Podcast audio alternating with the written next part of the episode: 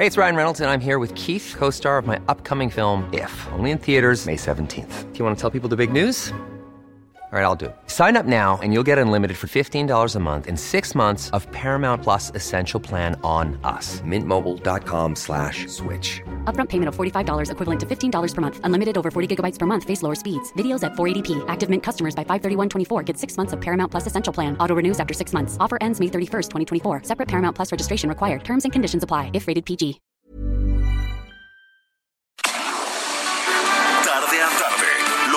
Necesitas saber de forma ligera, con un tono accesible. Solórzano, el referente informativo.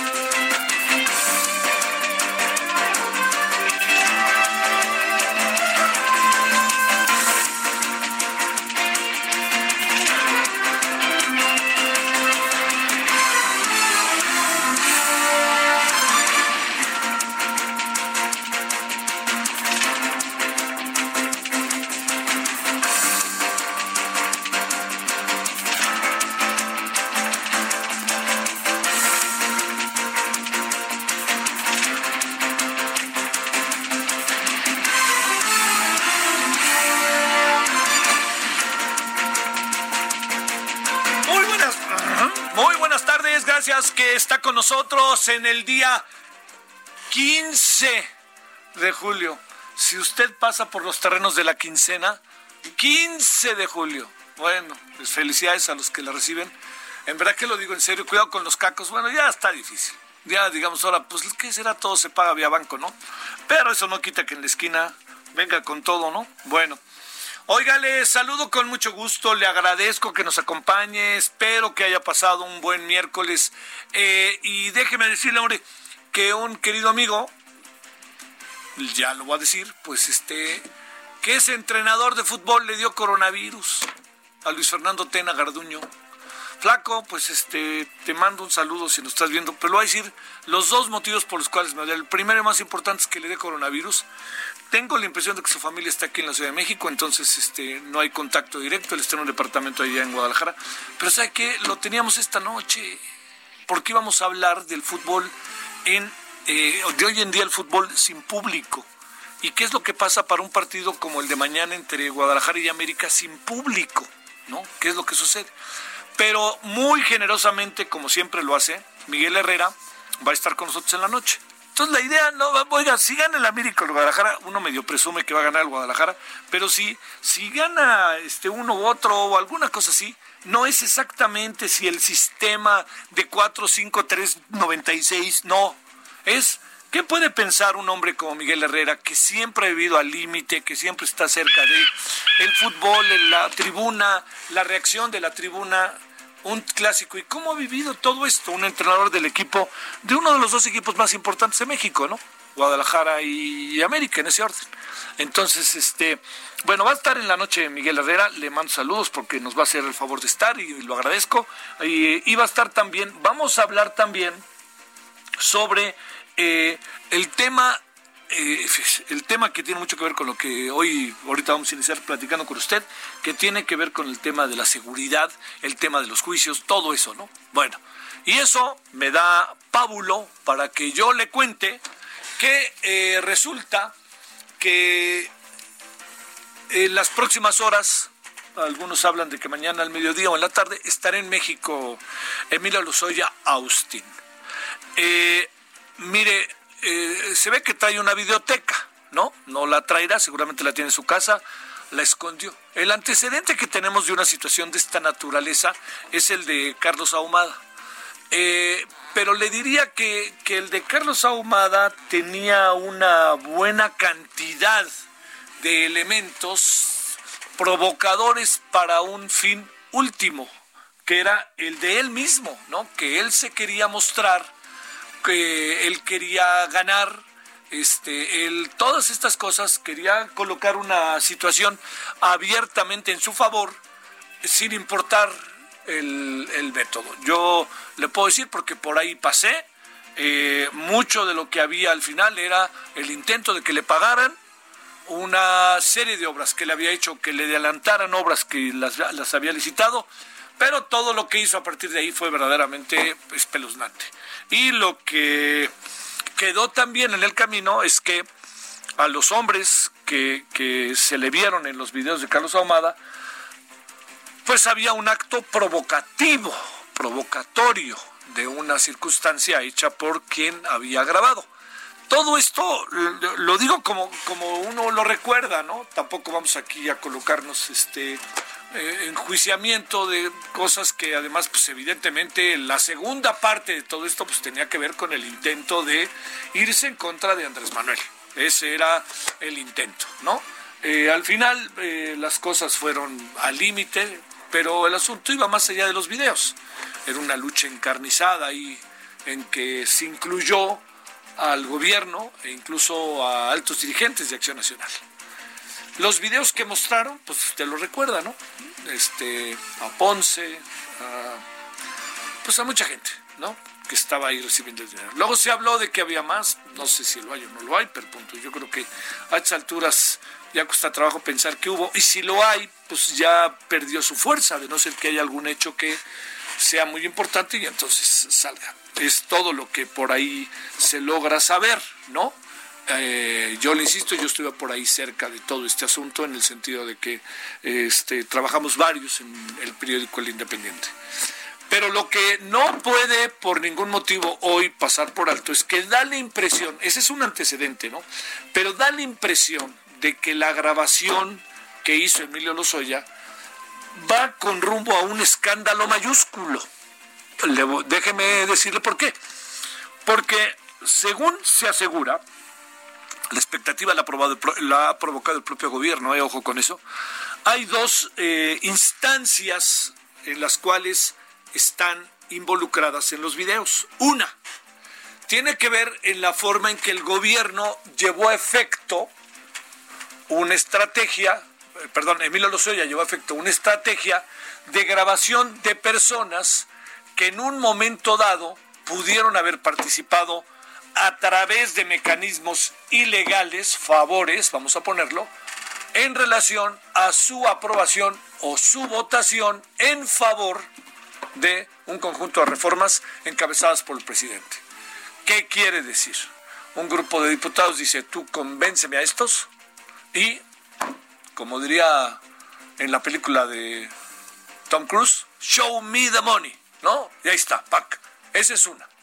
La otra es que esto pudo haber alcanzado a gente del propio PRI que no estaba de acuerdo, pero que, para decirlo de manera muy doméstica, la cepillaron, a gente, legisladores del Partido Acción Nacional, e incluso a gente del PRD, que hoy es de Morena, senadores que ahora son gobernadores, por ejemplo.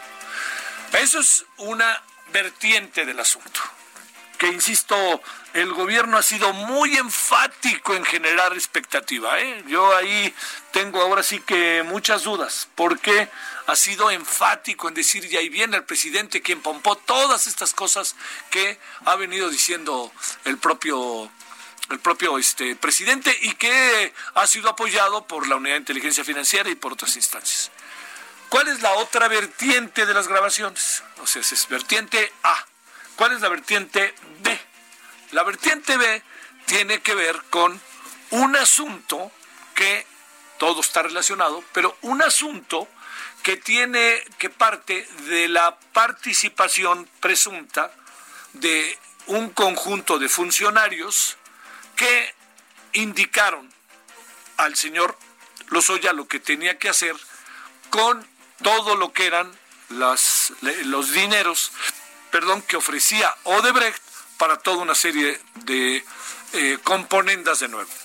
Uno, aparte de los dineros, se pudieron ir a la campaña presidencial del 2012 de Enrique Peña Nieto y otra parte de los videos a campañas políticas y también en favores a un grupo de personas que estaban en el propio gobierno, quienes eran las que indicaban por dónde debería ir o a dónde debería parar el dinero. A mí me llama mucho la atención que estén grabados, ¿no? O sea, yo no sé, la verdad esto habla de la de, algo que el presidente no se dio cuenta, Peña Nieto, pues de la de quién tenía su equipo, ¿no? Le andaban grabando las espaldas, pues qué pasó, dónde andaba el poco presidente. Pero vaya usted a saber si lo grabaron con un objetivo y a la mera hora cambió este, la cara de quien grababa. Eh, no deja de ser escandaloso y no deja de ser morboso. O sea, yo no sé usted, ¿no? Pero yo quiero ver, a ver, cuando empiezan las grabaciones, a ver quién está ahí, ¿no? Y a quién le dieron la lana, ¿no? O a ver cómo fue, ¿no? O las pláticas. No, no, tú tienes que hacer esto. Y el otro dijo, sí, yo lo hago. Que quede claro que traer el arsenal y la videoteca no exonera de responsabilidades que se le imputan al señor Emilio Lozoya. Lo vuelvo a decir. Porque ahora está bajo otra perspectiva. Porque en su momento, ¿qué hacía? Pues también se aprovechó de la lana, ¿no? También se compró por ahí, dice, una casa. A mí siempre me ha llamado la atención sobre este asunto un elemento, el que esté involucrada su mamá y su esposa. Me, llama mucho la atención. La verdad que no, no alcanzo a entender cómo, cómo las integró en un proceso que él sabía que era profundamente irregular, por más que fuera un regalo, ¿eh? era irregular y es una prepotencia de pensar que no que a la mera hora no va a pasar nada, ¿no? Pues claro que pasa, claro que tarde que temprano termina sabiéndose, ya lo vio, y pasa el tiempo y se va a saber, y a lo mejor uno ya se murió, pero va a saberse. es muy difícil que no se sepan algunos hechos hoy en día, está muy a la vista de todos. Entonces, esto que trae el señor Lozoya llama mucho la atención porque es evidente que está tratando de atemperar al máximo las responsabilidades que sobre él existen y además la sentencia que en su momento, después de un juicio, el juez pudiera dar. Entonces aquí vienen estos elementos atenuantes. Es que fue muy, es que se entregó, es que se portó bien en la cárcel, es que nos dio toda esta información que nos permite llegar. Todo eso, pues bueno, todo eso se, se sumará, se sumará, se sumará. Y al final, pues a lo mejor una sentencia de 10 años termina en dos, o termina en libertad este, bajo caución, o termina con un este, brazalete en donde no puede salir de ciertas zonas. Pues, en fin, ¿no? Hay, hay muchas atenuantes, insisto, que pudieran darse en función de la eh, actitud que tenga y que tiene el señor Lozoya, porque en el fondo su actitud está ayudando a dilucidar el caso. Eh, está colocando toda la serie enfrente, toda la serie de irregularidades que en un momento dado, con la voz del señor Lozoya, puede abrirse una caja de Pandora respecto a cómo a lo largo de mucho tiempo se ha manejado los actos de corrupción desde el ejercicio del poder político. Yo le diría que no deja de ser positivo entiendo que nos vamos a meter en un proceso muy complejo. ¿Sabe cuál es la, la, ventaja de este proceso? Es que el actual gobierno, sin dudar que algunos de sus integrantes, legisladores, militantes de Morena o incluso integrantes del gobierno pudieran tener que ver, el gobierno puede realmente actuar sin necesidad de pedir permiso o sin necesidad de quedar bien con alguien, nada. Puede echar a andar la maquinaria que ataquen directamente el problema y sobre todo que rompan con un esquema histórico de la corrupción desde las entrañas del poder. Yo le diría que el gobierno tiene varias eh, responsabilidades en este asunto. Primero, no tirar el agua por la ventana, como dicen, no, este, no regar el tepache, ¿no? Luego se dice. ¿Sabe por qué? Porque debe de preparar muy bien el caso, debe de construirlo legalmente de manera muy precisa.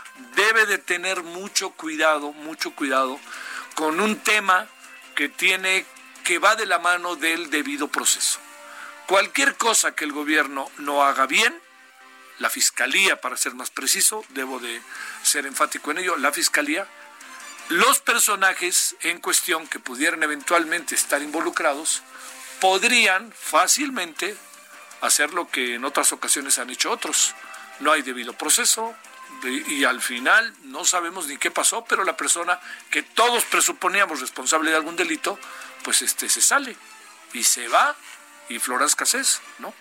Eso es lo primero. Tiene que armar muy bien los casos. Segundo, tiene que ver muy bien, muy bien qué quiere hacer con los videos. Yo le diría, los videos nos llevan al morbo, los videos nos llevan a la atención, nos van a llevar a los temas mediáticos, a las redes, a mil especulaciones. Pero habrá que ver si los videos son ocasión para llevar efecto una serie de acusaciones en contra de los personajes que ahí salen. Esta es otra historia, ¿no? Que hay que tener cuidado para armarla. Ahí mismo lo que es muy importante es que va a tener que ver los videos como las personas involucradas que se presume hoy podrían ser responsables, cómo es que actúan en las propias grabaciones y sobre todo cómo quien está grabando actúa ante ellos. Todo esto conforma toda una serie de cosas en donde yo le diría, por más mal o bien que nos caigan, quienes participan, quienes estén en, los, eh, en las grabaciones de del arsenal del señor Lozoya, yo le diría, estas personas que están involucradas, que están ahí, son las personas que tenemos nosotros que escuchar. Están en su derecho y darán sus razones. Oiga, si las, no, me gusta, es que estoy seguro que son unos corruptos. No, no, no, es muy padre que pensamos lo mismo en muchas cosas. Pero aquí armamos bien el debido proceso y entonces cuando venga la sentencia ya no puede ser apelable de no ser por instrumentos legales de otra naturaleza, pero no porque se haya llevado a efecto un juicio de manera irregular, que esto es lo que más nos importa ahorita. Eso ha sucedido muchas veces. Es muy importante tener el mayor de los cuidados para desarrollar el proceso. Y le diría una última cosa para cerrar con esto que es tan apasionante. Eh, nosotros como sociedad hemos visto a la corrupción siempre, diría yo, como siempre bromeo yo con el caso de Plaza Sésamo, ¿no? Cerca, lejos, pero la hemos visto cerca, ¿eh? Por favor, nadie diga que no, la hemos visto cerca. ¿Cómo la hemos visto cerca? Pues está muy metida en nuestra sociedad y de repente hasta para hacer un trámite o de repente para una esquina con un policía. es una forma de vida. ¿Cómo romper con ella? Es muy difícil romper con ellas, es una forma de vida. Se tiene que ir reorganizando la sociedad de manera diferente. ¿Qué quiere decir? Quien actúa o está en medio de la corrupción tiene que llevar, tiene la, tiene, tiene la justicia que evidenciarlo y no dejarlo en la impunidad. Pero ¿cómo lo podemos hacer? O sea, ¿cómo podemos hacer una esquina? ¿Cómo podemos hacer una ventanilla? ¿Cómo podemos hacer un trámite? ¿Cómo hacerle? Pues la, la labor del gobierno es optimizar al máximo. A ver, a mí me detienen porque iba rápido. ¿Iba rápido realmente o no iba rápido? Bueno, si iba rápido, tengo inmediatamente que entrar en un proceso en donde pues me tienen que levantar una multa. Entonces yo tengo de dos sopas. Oiga, mejor le doy a usted mi oficial y no voy a pagar la multa. No, no, hay que ir a pagar la multa. Y hay que asumir que mi licencia tiene tres puntos menos. Y tengo que hacer un examen ahora para poder pasar todo esto. Eso es de lo que se trata. Y la conciencia ciudadana es la que también debe de ser un factor. Pero la conciencia ciudadana tiene que encontrar condiciones para empezar a actuar y transformarse. Sé que lo que estoy diciendo suena como a un mundo guajiro, pero ahí le va la otra parte. ¿Qué es lo que sucede si las autoridades al más alto nivel son las primeras que imponen la lucha contra la corrupción en el terreno de los hechos? A ver, ya tenemos al señor Lozoya. Presumimos una serie de irregularidades que incluyen a una cantidad de personajes de la alta política alta en número. Entonces, el gobierno lo que tiene que hacer es actuar en consecuencia. Y e ir hasta las últimas consecuencias de ello. Aquí no se vale, bueno, yo le doy dos por tres y entonces ya sale. No, aquí es un asunto de esos en donde la responsabilidad del gobierno es doble. Llevar los casos hasta las últimas instancias a través de un proceso preciso, con todos los elementos en las carpetas para denunciar o en su caso liberar, ¿no? A quien hoy, presumimos como responsable de algún delito, y la otra parte es la responsabilidad histórica que tiene de romper estas, ya le diría, este sistema carcomido, estas entrañas, ¿no? que tenemos en el desarrollo político del país, en donde hacer la política en muchas ocasiones se ubica como el que no tranza no avanza. Entonces es un momento muy interesante. Es un momento que el gobierno puede dar un paso relevante por otra razón más, y con esto concluyo, porque el gobierno tiene como una máxima la lucha contra la corrupción. Entonces, más allá del quién pompó y todas estas grasejadas, el asunto está, créame, bajo otra dinámica, bajo una dinámica muy seria y yo le diría que se va a usar políticamente, oiga, pues no, no hay manera que no, no hay manera que no. ¿Para qué hacen lo que hicieron? Así de fácil. Pero eso también es secundario. Lo importante es crear y diseñar una estrategia en donde la sociedad vea que aquí no hay impunidad. Si ese cuate grabó a los otros y los otros le dijeron, manda el dinero para allá, y el tal Duarte dijo, mándalo para allá, y ahora yo doy una lana acá, e incluyo a la iglesia, y incluyo eso, es el momento. Yo le diría, es igual de importante hacer las cosas bien que hacerlas a tiempo. Esta es una oportunidad que no va a tener en todo el sexenio el presidente López Obrador. Esta es una oportunidad única en, en materia de corrupción a esos niveles, es única. No veo que pueda surgir otra, porque si de algo hacen los que en muchas ocasiones llevan efecto actos de corrupción, pues es remedio y trapito, ¿no? Llevan efecto los actos de corrupción y cierran todas las puertas para que nadie se meta. Y este caso es un asunto que por diferentes circunstancias se abrió y tiene que ver con elecciones, tiene que ver con contratos, tiene que ver con Pemex, tiene que ver con componendas de altos funcionarios de un gobierno y tiene que ver con la posibilidad de que pasemos a cuenta a un sexenio del cual fundamentalmente hemos encontrado evidencias de corrupción que ahora tienen que comprobarse en el terreno de los hechos. Está padre, ¿eh? Yo le diría, créame que no lo digo jugando, está padre. Es un momento formidable para lo que viene. ¿eh? Es un momento en donde si el gobierno aprovecha esta instancia, más allá de su fortalecimiento, que eso será este, naturalmente como un, como un efecto natural de lo que hace, es lo que puede provocar en la sociedad. Y yo ahí sí le digo, es este, es ver que, perdóname, no me gusta mucho ese dicho, ¿no? Es ver que sí se puede. No me gusta el sí se puede, me choca. Pero bueno, es ver que hay posibilidades y de que echémonos para adelante y que vayamos cambiando nuestra forma de ver las cosas. Le diría yo así de fácil. Como dice Enrique Bermúdez de la Serna, la tuvo, era suya y ahí está. Si la deja ir o no la deja ir. No valen medias tintas. Este es un momento. Pero si no lo arma bien el gobierno, no se anden quejando. Bueno, este, ni los chairos, ¿eh? Se anden quejando. Perdón, con todo respeto, que saben que tengo profundo respeto para ellos. Pero ni se anden quejando. Es el momento. Yo creo que todos debemos coincidir, unos y otros, que es el momento. Y que tenemos que buscar la manera de que esto llegue a buen puerto. La verdad, es, es, es por el país, es la salud mental del país y es el futuro. Bueno, a ver cómo le va al señor Lozoya a su llegada. Y ahí en cualquier momento viene para acá. Mañana sabremos uh, cuando llegue. Hay morbo de todo, hay morbo de verlo a él, hay morbo de ver cuándo nos echan los videos. Ya, pa, órale, quiero ver, ahí está, ya compré las palomitas. Este, vámonos, quiero verlo, ¿no? Ni Netflix. Vámonos con un resumen ahí con algunas cosas. De aquí hasta dos minutitos de cuento algunas cosas y luego ya vamos con las conversaciones que vamos a tener que hoy. Hoy vamos a hablar de Baja California, por cierto, ¿eh? Solórzano, el referente informativo.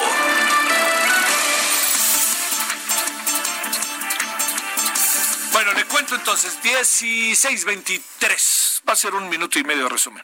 La Comisión Económica para América Latina y el Caribe disminuyó su previsión de crecimiento para la economía mexicana de menos de 6.5% esperado en abril ¡ouch! al 9.0%. La proyección está solo por debajo del esperado para toda la región de menos 9.1%. Para toda la región es 9.1 y México es de los que da el equilibrio porque está en 9.0. Esto lo dijo Alicia Bárcena, secretaria ejecutiva de CEPAL, señaló que la crisis económica derivada del coronavirus sigue impactando a la región. El presidente en Guanajuato, el presidente, mire, ¿sabe qué? Dime si diretes respecto al presidente en Guanajuato y al gobernador de Guanajuato. Uf, Hoy se entendieron, cara. Ya era hora, ¿no? No podemos vivir entre la espalda y la pared con una situación de esta naturaleza. Mi gober lo vamos a apoyar. Bueno, ya lo que quieran expresar, pero no podemos vivir en el toma y daca. Le cuento, la estrategia conjunta con el gobierno del Estado, tenemos que echarla a andar. En lugar de echarse la culpa a unos y otros, se decidan sumar para la seguridad de los ciudadanos. Y durante la conferencia desde Irapuato, fue un buen lugar, el gobernador del estado, Diego Sinue, reconoció que se equivocó al no asistir a las reuniones de seguridad, por lo que si fueron ya se sumará. Bueno, fue condescendiente el gobernador, porque si no asistiera por algo, ¿eh? no asistía por capricho, no asistía porque no pasaba nada y no les informaba nada. Pausa. El referente informativo regresa luego de una pausa. Estamos de regreso con el referente informativo.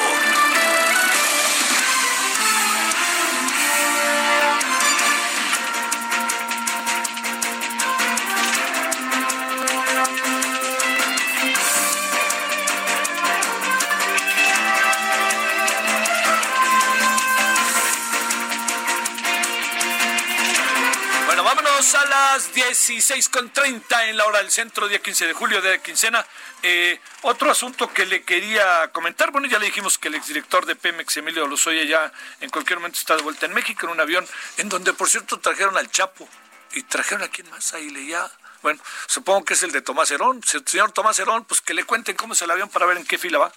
Este, y también eh, había otra cosa ahí que le quería decir. Ah, esto, que el ex subsecretario para América del Norte, Jesús, yo no sé si sigue siendo, eh, eh, si ya no es, ¿eh?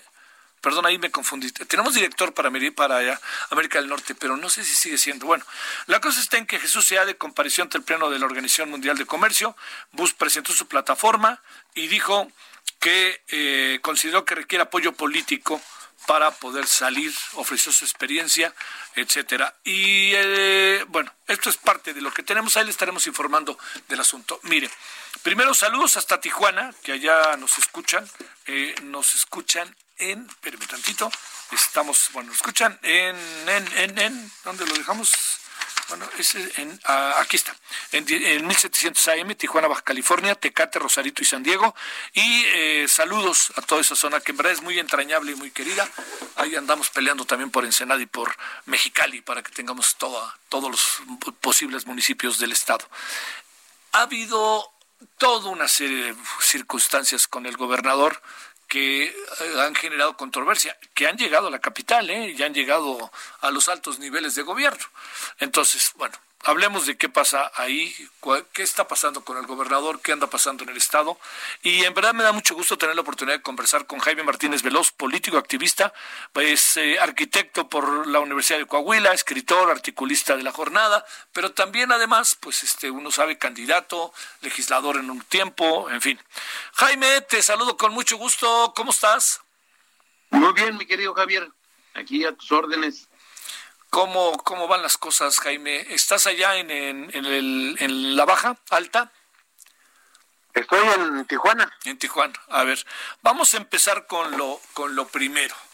Eh, no alcanzamos a entender muy bien eh, el desarrollo del conflicto en la caseta de la carretera Tijuana-Mexicali, Mexicali-Tijuana.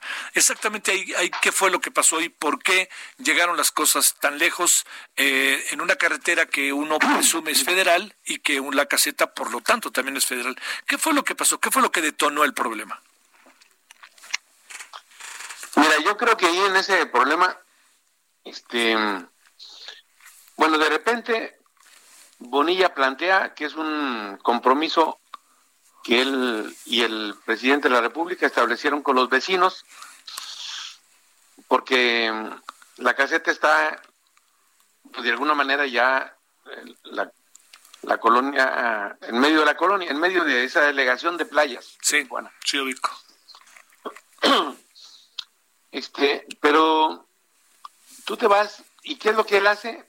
De repente va eh, con la policía estatal, eh, va con un grupo de gente, eh, uno de sus este, ayudantes quita la pluma y dice que va al día siguiente a emitir un decreto donde ya esa, esa carretera forma a, parte de, a parte del Estado, ¿no? Entonces, a ver, para, para ubicar este conflicto, te quiero decir, esa carretera está a menos de dos kilómetros de la frontera. Sí. Con Estados Unidos. Ajá. Entonces, yo en la negociación en Chiapas me di cuenta que el ejército tiene mucha eh, preocupación por la salvaguarda del territorio nacional. Sí, claro. Y no va a permitir que alguien, bajo ninguna circunstancia, le impida cumplir las obligaciones que tiene por ley. Entonces, no, no duró ni, ni 12 horas Bonilla eh, con la carretera en su poder cuando llega el ejército, la Guardia Nacional y la Marina y recuperan la carretera. Entonces, yo lo que te podría decir, primero, el gobernador no tiene facultades legales para hacer una expropiación de esta naturaleza. Número dos, el tema de los de, la gente de playas, que es muy, la demanda es muy justa, se puede arreglar como se ha arreglado en otros lados, donde les entregan una tarjeta. Sí, claro. Sin mayor problema. No, aquí lo que pasa es que Bonilla, y a ver, y, te lo quiero decir con toda claridad, la gente que trae a su alrededor es gente que ha estado en la cárcel eh, acusada de narcotráfico. Que, o sea, no, no nos hagamos, no le demos vueltas al asunto.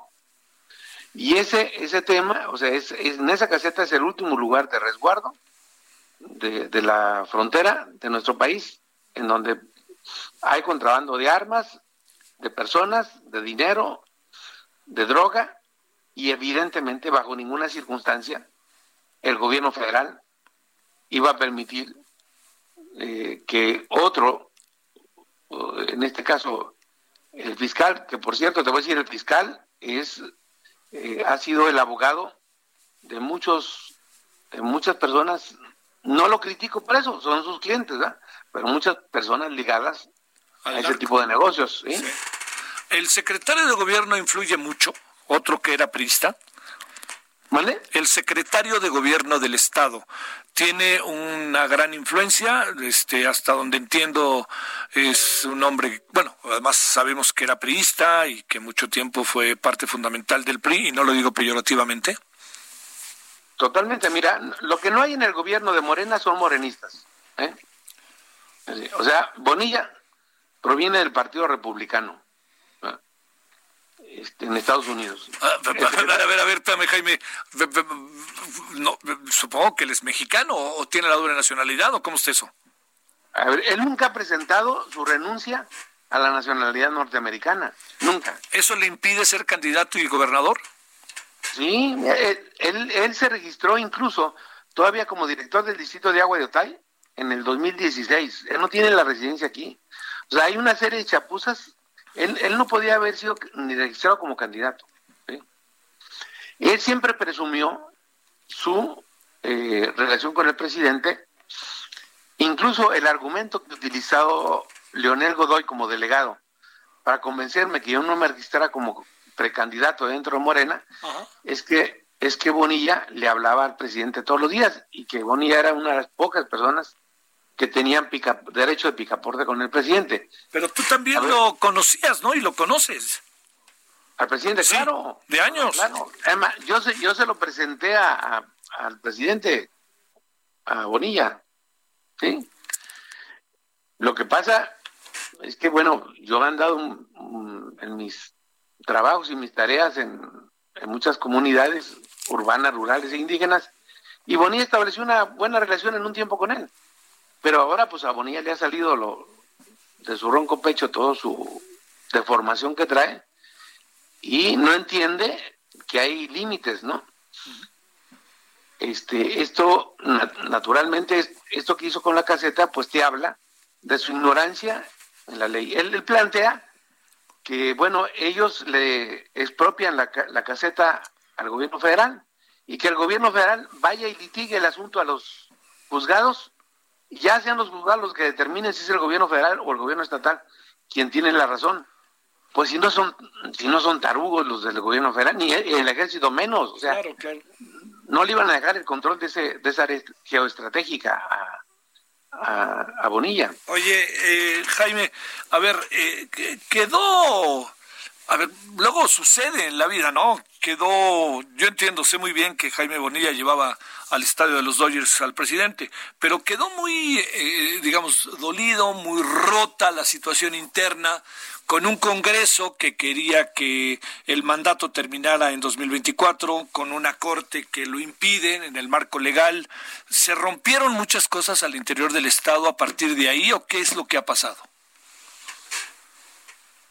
Mira, cuando después del triunfo de Andrés Manuel, este, incluso fue el propio Bonilla el que insistía en que yo fuera candidato a, al gobierno del estado, porque la candidatura era, de dos años y él quería ser candidato, según esto, de seis años. Sí. Y yo me resistía, sinceramente, y aquí hubo una cargada y una ofensiva política para que yo aceptara ser candidato a los dos años. Yo en realidad no estaba ni siquiera por, por mi cabeza pasaba eso. Cuando acepto, después Bonilla, ya con el acompañamiento de Amador y de el fiscal, empieza a plantear que se puede cambiar de dos a cinco años. Yo le dije, oye, eso no, no tiene ni ninguna posibilidad, ni remota posibilidad de ser. Ya es una violación a la Constitución. Y Amador le vendió la idea que sí se podía y el, y el Diti Ruiz igual. Entonces, poco a poco nos fuimos distanciando y en lugar de platicar conmigo empezó a insultarme, a criticarme con los medios que tiene a su alcance, en forma agresiva, en forma pedestre, una, una actitud pendenciera y pues yo no soy muy dejado. Y naturalmente en un principio le vendió la idea a todo el mundo de que él estaba cercano al presidente y el propio presidente incluso vino y lo acompañó el día de su registro. No lo acompañó al registro, vino, desayunó con él el día del registro, después se fue. Pero vendía mucho esas figuras que venden en, en ciertos sectores de la, de la, población. Oye Jaime, ¿cómo te, te explicas que con todo este mundo controvertido interno, más allá de que ahora está también tratando de lanzar una nueva, este, una nueva disposición para alterar el, proceso de, este, de duración. Eh, este, ¿Cómo te explicas que, que tenga niveles de popularidad tan altos en el Estado y sea tan bien evaluado? Pues mira, tiene controlado todos los medios de comunicación. Bueno, si no todos los medios, la, mayoría de los medios de comunicación. No, oye, Z lo trae en la mira, ¿no? Se traen mutuamente en la mira, ¿no? Sí, no. Por ejemplo, Z es, un secuencia aparte. O sea, Z es un diario que tiene su propia identidad y su propia este, trayectoria histórica, ¿no? Que hoy que hoy es uno de los pocos diarios que lo que salen a criticarlo. Tiene eh, de alguna manera eh, a toda la población eh, asustada con eh, que les va a echar a la les va a echar a la al, al SAT. Ha repartido él, dice dos millones de despensas. Todo es, es muy es muy yo te diría es muy relativo. Hoy a ver Morena trae el 34% en las encuestas serias, trae el 34%, a diferencia de que el año pasado andaba por arriba de los 50. ¿sí? Hay encuestas donde él, naturalmente, o las manda a hacer, o él tiene su propia empresa encuestadora, este, donde él distribuye este tipo de encuestas. Morena anda alrededor del 34%. 36 en el mejor de los casos, cuando el año pasado andaba por arriba de los 50. Entonces, eh, naturalmente, la, el presidente creo que está bien evaluado, a pesar de muchos de las críticas que pueda haber. El presidente está mejor evaluado que él. Hay una, una evaluación que sale ahí donde el presidente, donde el presidente donde, donde Bonilla trae el 54% de evaluación. A ver, esa evaluación no la trae ni el presidente. O sea, él trae, según sus números, una evaluación superior a la del presidente. Eso no es cierto. Ahora, ¿qué es lo que hemos tenido que hacer como oposición? Ir articulando toda una serie de esfuerzos eh, que hasta hoy estaban dispersos. Y hoy estamos hablando, o al menos la mayoría de los partidos de oposición, en ver, número uno, si tenemos la capacidad de ponernos de acuerdo en un proyecto común. Sí. Estamos discutiendo y hay una buen, un buen acercamiento, yo te diría. Segundo, ver si podemos construir un método que nos permita definir las candidaturas. Incluso los partidos eh, han estado en la mejor disposición de que pongamos las siglas al servicio de la sociedad y puedan ser ciudadanos destacados los que puedan involucrarse en un proceso donde se haga una encuesta o varias encuestas con empresas encuestadoras nacionales que puedan participar como candidatos. Entonces, es un, es, es, un subterfugio el que él vende de, que está bien posicionado, le mete mucho a, las redes sociales, le mete mucho a los medios de comunicación, tiene sus propias este, radiodifusoras, este, las que tenía originalmente, más otras que ha adquirido, otras que ha rentado. Sin embargo, sus argumentos caen por su propio peso. O sea, hay, hay, una, una fuerte oposición que tiene y que estamos articulando y no tengo la menor duda que lo vamos a derrotar. Bonilla, con todo lo que ha hecho, independientemente de que en este momento está utilizando una gran cantidad de dinero para los medios de comunicación y para quedar bien con la población, no están haciendo obras, ¿eh? pero están repartiendo él dijo dos millones de eh, despensas, que quiere decir que a cada casa de, un vaca californiano debieron haber llegado dos despensas por, por familia, que no es cierto, ¿eh? pero eso es lo que él dice. Este, viene otra iniciativa de, que le, le, llama la, gente Ley Bonilla 3, que implica que hoy quiere reducir de seis a tres años el próximo periodo, eso es ilegal, ¿eh? ya lo rechazó el Congreso del Estado, hubo diputados de Morena que votaron en contra de esa iniciativa y va por, tercera vez a intentar eh, reformar la Constitución. Entonces, Bonilla dice, mira, es tan falso que desde su domicilio oficial es falso. Él dice que es ingeniero y revisa, nosotros revisamos en la Secretaría de Educación Pública, no tiene título ni tiene mucho menos cédula profesional. Es decir, es audaz, probablemente. Pero yo creo que eh, y, ha llegado el momento en que el conjunto de mentiras que está haciendo y que ha estado contribuyendo eh, a, distribuirlas, eh, se le están evidenciando en este momento.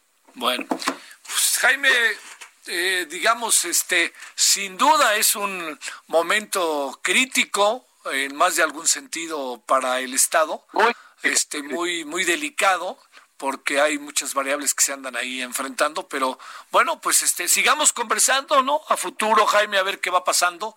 Vamos a hacer un seguimiento muy sistemático, sobre todo a partir de que tenemos la oportunidad de que nos escuchen, eh, que nos hagan el favor de escucharnos allá en el 1700 de AM de Tijuana y también en la zona de Tecate, Rosarito y hasta San Diego. Y este, pues ahí seguiremos, Jaime, si te parece, pero sí, evidentemente está complicado el asunto.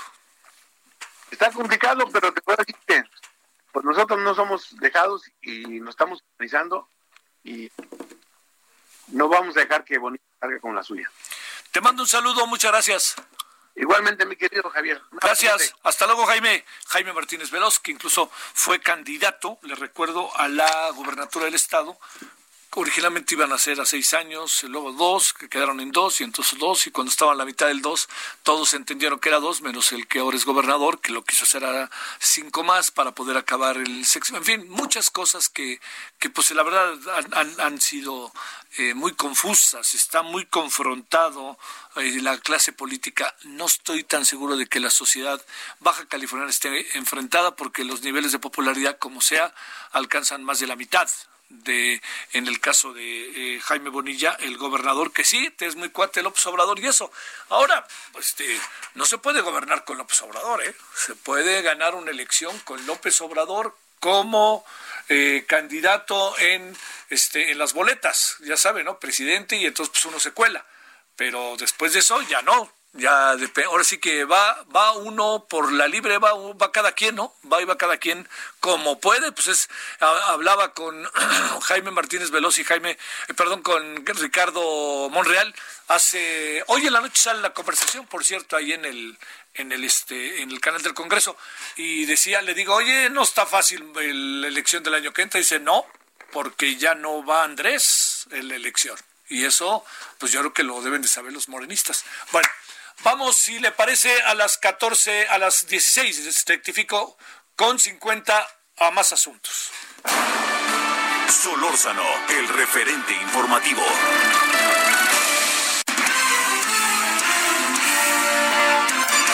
París Salazar, ¿dónde andas, París? Buenas tardes.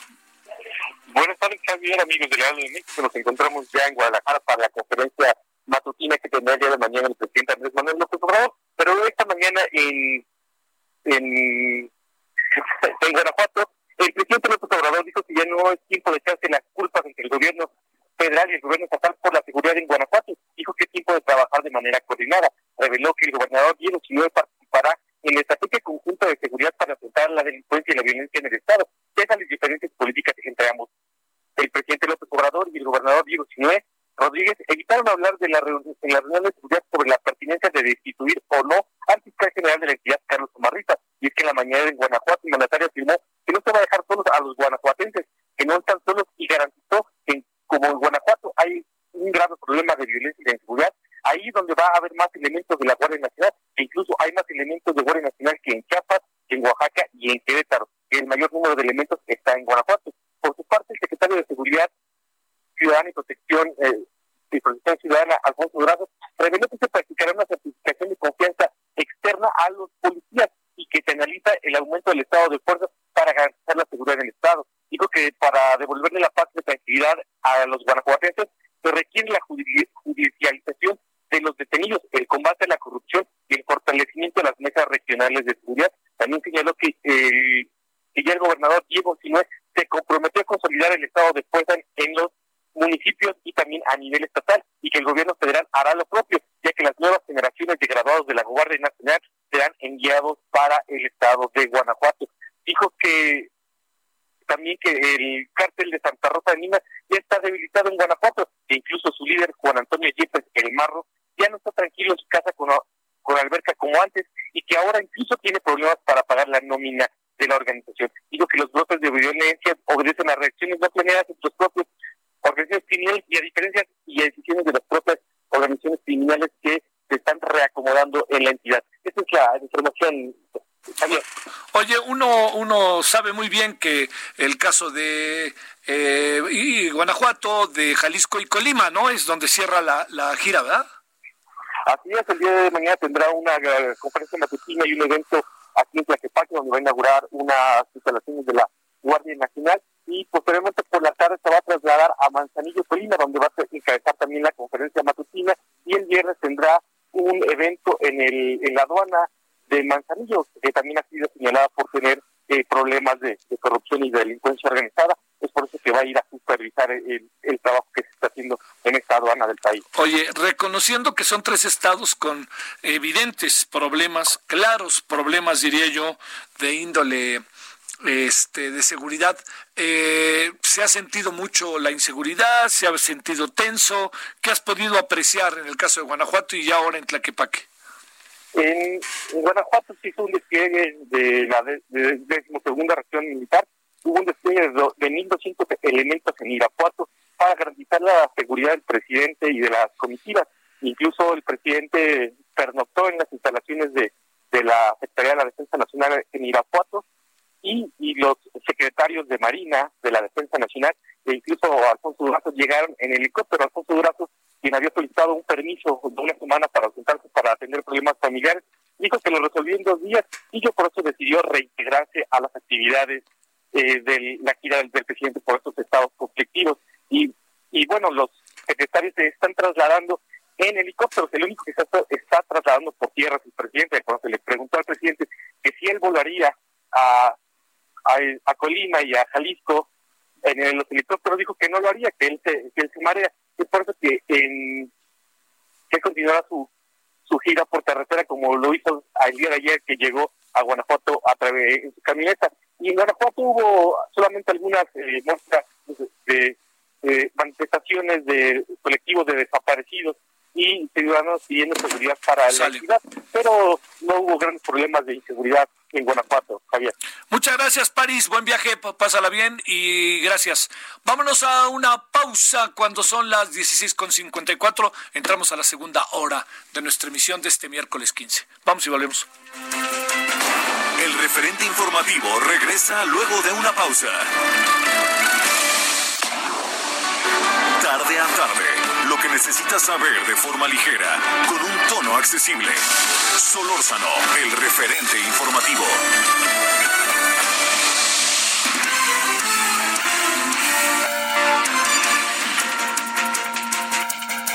Vámonos a las 17 horas en la hora del centro.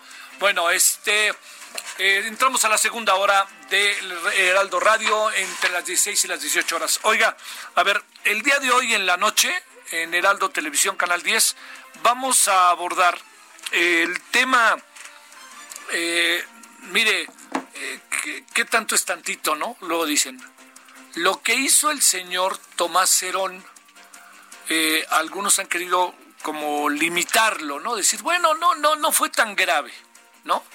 Este, por eso le digo que tanto es tantito, ¿no? Que para las cosas. Eh, en el fondo, por mínimo que haya sido el asunto, las expresiones, la forma en que tenían al personaje que estaban interrogando, fue un acto de tortura. Como fuera, le taparon la cabeza, eh, por más que haya dos o tres expresiones que haya, a mí no me vengas con y este y la otra que le dice, este, este es por la buena, ¿no? Entonces, todo eso eh, se convierte eh, en, algo que es profundamente delicado. Le voy a decir también por qué. Porque uno dice, bueno, un personaje de esta envergadura, una persona que puede ser, que, se presume es eh, responsable de delitos que han sacudido al país, chicos o grandes, es un, este, es, es, un golpe, ¿no? Le diría yo. La gran pregunta es, le, ¿qué hacemos ante ello? Eh, ¿Dónde colocamos una, eh, un, acto de esta naturaleza? Es que si no le hacen así, no hablan. Es que si no los intimidas, si no los metes el tehuacanazo, no te van a decir nada. No sé, no sé, ¿no? Yo entiendo, este es, oiga, este es un debate que no es solo nuestro, ¿eh? O sea, digamos, eh, vea usted los muchos testimonios que hay para tratar de sacarle información a detenidos en la invasión de Estados Unidos a Irak. Vea usted lo que pasa en las cárceles rusas. Vea usted lo que pasa en las cárceles brasileñas, ¿no? Recuerde usted de muchos aspectos de Ciudad de Deus, ¿no? O vea, usted lo que pasa en, muchos países, no voy a particularizar porque todos de alguna manera. Eh, aquí la gran clave del asunto está en que si no echamos para adelante los derechos humanos, si no tenemos la capacidad para armar con inteligencia y capacidad los casos, pues a la primera se nos van a ir. A la primera cualquiera va a ser. Está, pero entonces, ¿qué es lo que sucede? que como hemos crecido como sociedad, hemos aprendido la importancia de los derechos humanos, la importancia del respeto al otro, la importancia de la legalidad, pues entonces resulta que de repente nos vamos con todo en contra de alguien y al irnos con todo en contra de algo fuera de los cánones legales, pues tarde que temprano todo se cae, como hemos visto que ha sucedido. Entonces hoy hablaremos de ello. Entiendo que es muy delicado porque hay que poner también ahí la tortura eh, y, cómo hemos actuado a lo largo de, siglos, ¿no? La humanidad así hemos actuado. Entonces vamos a hablar de ese tema, la tortura a partir de un caso como el de Tomás Herón, que es un caso, permítame decirlo de esta manera, ¿eh? que quede claro que lo digo con enorme cuidado, es un caso suave. ¿Por qué? Porque lo que ahí se ve no es el tehuacanazo ni nada. Él venía de lo que le habían hecho. que no lo vimos, que él lo confiesa.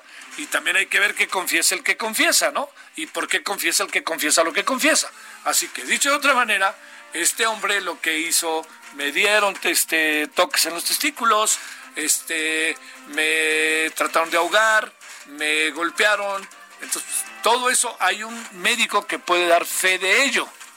Pero para esto, lo primero que tenemos que hacer, por más que le, le moleste a algunos, es desde que una persona es detenida, debe de haber un marco legal establecido. Un abogado, debe de estar ahí una persona de derechos humanos, lo que no significa soltarlo, significa que si hay una presunción de delito, pues hay que armar el caso y órale, ahí te quedas y punto. Bueno, esto se lo digo porque en la noche pues ya le di un buen adelanto de lo que vamos a conversar con tres destacados personajes que nos van a hablar, dar una opinión sobre ello. A ver qué le parece a usted. Y mire, antes le decía yo, eh, íbamos a conversar con Luis Fernando Tene y Miguel Herrera. Luis Fernando Tene es el entrenador de las Chivas. Le mandamos un saludo allá hasta Guadalajara, querido porque pues resulta que Luis Fernando le dio coronavirus, ¿no? Pero, ya vi un video de él, parece que no, parece que era sintomático, dice que medio se sintió mal el viernes, que no, como que no le dio, no, no, no tuvo todo el, el sabor de algo que comió y dijo, pues aquí está pasando algo, pero hasta hoy se le pudo confirmar. Esto es muy bueno porque quiere decir que el, aparato del fútbol está sistemáticamente haciendo pruebas, ¿no? Incluyendo a los que no están en la cancha como jugadores. Este, bueno, ese es uno. Y la otra es hablar con Miguel Herrera, el director técnico de, el, de los Cremas del América. Mira nomás. Román, pon orden. chihuahuas, parece eres el productor. Ya van tres que nos las hace. Bueno, no, no, él van tres, los tres son americanistas. ¿Yo qué puedo hacer? Bueno, no, pero el asunto es este. Eh, Miguel Herrera, que es un gran personaje. Entonces la idea de hablar con los dos era, a ver, ¿cómo se desarrolla una industria como la del fútbol bajo las actuales condiciones? ¿Cómo funciona? ¿Cómo va a ser? ¿Qué es para Miguel Herrera que está acostumbrado a estar en el centro de las voces de los estadios, los gritos, el chiflido, todo eso? ¿Cómo va a ser? ¿Cómo está pasando con los jugadores? Entonces la idea era hablar con ellos de eso, aprovechando que mañana juega, eh, juegan en Ciudad Universitaria. Pero era un poco hablar, más bien le confieso, que si la táctica 3-2-5, 4-3-9 y si tú este, tienes a jugador en movimiento, me vale. Lo que me importaba es estos hombres que son parte central de este espectáculo, cómo lo ven. Pero bueno, no estará Luis Fernando, pero le agradezco desde ahora a Miguel Herrera que nos vaya a hacer el favor de estar en la tarde, en la noche para hablar de eso.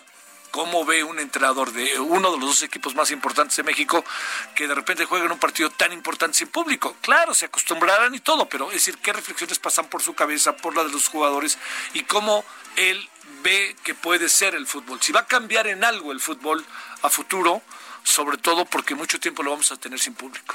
Que eso es eso. Bueno, entonces, yo espero que por ahí nos alcance como a las 21 horas en hora del centro, en Heraldo Televisión. Y también le quería este comentar otra cosa, los números otra vez del coronavirus, ya hablaremos al rato, terribles, terribles los números del coronavirus. Yo no sé de dónde sacan que la pandemia está siendo en este momento dominada. Yo no sé de dónde se les ocurre. Bueno, vámonos más 17-7. 17-8. Solórzano, el referente informativo. Ayer hablamos con la legisladora Marta Tagle sobre el salario vital emergente en México. Ayer también eh, hablamos eh, tuvimos una conversación que se transmitirá esta noche en el canal del Congreso, larga, por cierto, con muy interesante con Ricardo Monreal, que entre otras cosas abordamos el tema del salario vital emergente en México. No quedó muy claro si se podía dar o no. Tengo la impresión de que lo que nos plantea Ricardo Monreal es que no, no se ve fácil que se pueda instrumentar. Pero el asunto no significa que no se vaya a instrumentar y que no sea necesario. Con enorme gusto recibimos a Mauricio Merino, profesor investigador del Centro de Investigación y Docencia Económica CIDE, fundador de nosotros, columnista los lunes del Universal, y está aquí con usted y con nosotros. Mauricio, con enorme gusto te saludo, ¿cómo estás? Bien, qué gusto escucharte, querido. Es, siempre es un gusto, Mauricio. A ver, entremos con algo que, que es este que es eh, clave. Bueno, a ver, ya te amolaste, pues ¿quién te manda a ser entrevistado? Pero ahí te va. A ver, una reflexión, por mínima que sea, respecto al caso de Emilio Lozoya. Ah, bueno, pues este, muy provechosa para, para el gobierno, para las circunstancias que está viviendo el gobierno, porque pues necesita oxigenar su legitimidad, ¿no? Con tantos problemas que ha afrontado y tan malos números que está entregando. Entonces, pues le viene, para usar la frase célebre, como anillo al dedo es, pues, va a venir un montón de acusaciones y de nombres propios, mucho escándalo. Eso eso está hasta de novela, ¿no? Sí. Este, no no hay mucho que añadir, le va a venir muy bien. Yo sigo pensando lo mismo en el sentido de que pescar peces gordos sin cambiar las aguas en donde nadan no ayuda mucho al país. Claro que que castiguen a los corruptos, por supuesto, pero lo que tenemos que hacer es evitar que se siga reproduciendo la corrupción y ahí pues, yo sigo viendo muy poco, la verdad. Bueno, vamos con el tema. Eh, ayer hablábamos con Marta Tagli, ya hablamos del salario vital emergente en México, hablábamos incluso de lo que nosotros ha trabajado, las conversaciones que incluso ha sostenido contigo. Déjame plantearte, Mauricio, empecemos quizás un poco otra vez desde cero. ¿De qué se trata? ¿De dónde sale? ¿Qué experiencias hay en el mundo? ¿Y por qué es tan importante en un momento como el actual pensar en esta figura no muy conocida en México que se llama salario vital emergente? Mira, es que es este puro sentido común en realidad. Le estamos pidiendo a a la gente que se quede en su casa. El gobierno mexicano está pidiendo eso por razones de absoluta emergencia, está fuera de discusión.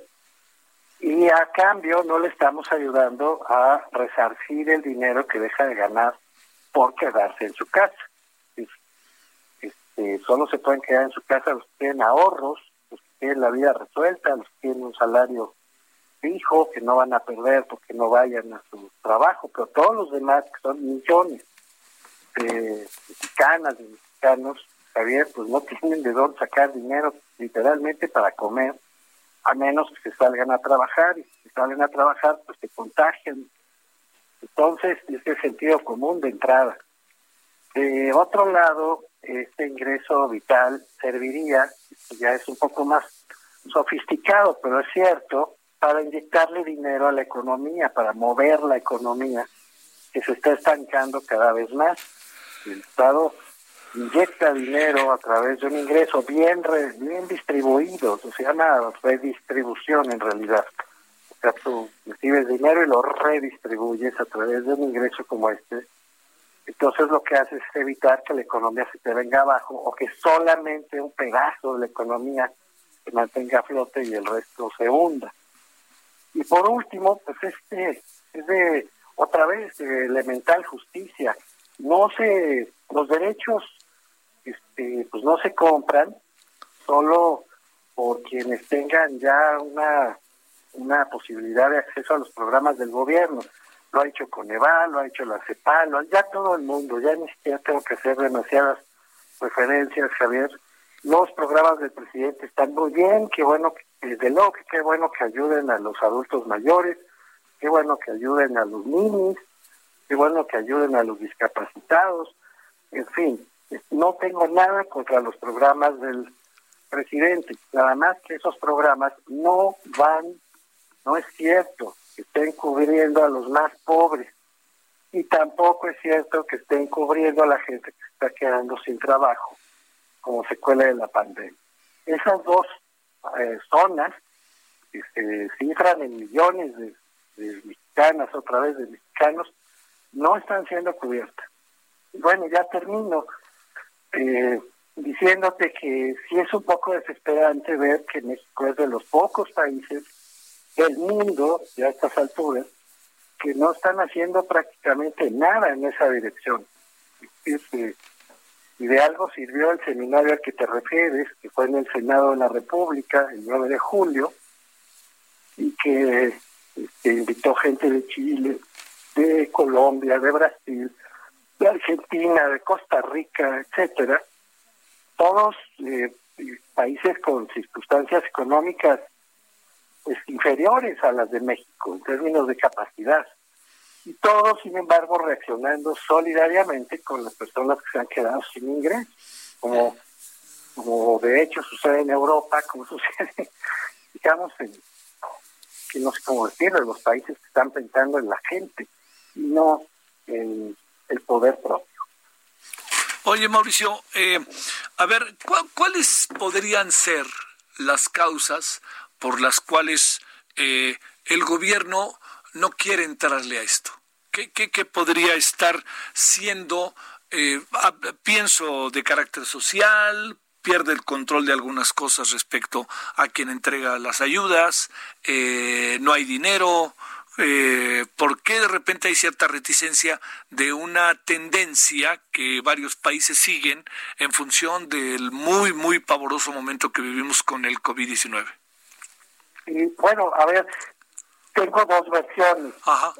La versión de buena fe y la versión de mala fe, ¿no? Sí. Entonces, la versión de buena fe es que lo que nos contestan, eh, a ver, eh, lo que nos contestan Ricardo Monreal y Mario Delgado, porque en realidad este ha contestado otra cosa, voy a eso después. De buena fe nos han dicho, no alcanza, no tenemos dinero. Y entonces es un problema porque si financiamos el ingreso vital de emergencia, tendríamos que dejar de financiar los grandes proyectos del presidente, el tren, la refinería, por ejemplo. este, o tendríamos que revisar la cantidad de dinero que se entrega a los programas que ya definió el presidente antes de la pandemia. Estos mismos a los que me referí hace un momento. Los autos mayores, los niños, las becas Benito Juárez, los discapacitados, sembrando el futuro y jóvenes construyendo, eh, sembrando vidas. Sembrando vidas. que hay también, oye, que también está trayendo dudas, ¿eh? No, no, y jóvenes construyendo el futuro también. Sí. Pero ese es otro tema que sí, claro, claro. ¿no? De todo lo que dicen de buena fe, oye, no me alcanza, ¿no? Bueno, a ver, si no te alcanza, ¿por qué no promovemos, contestamos nosotros, una deuda blanda?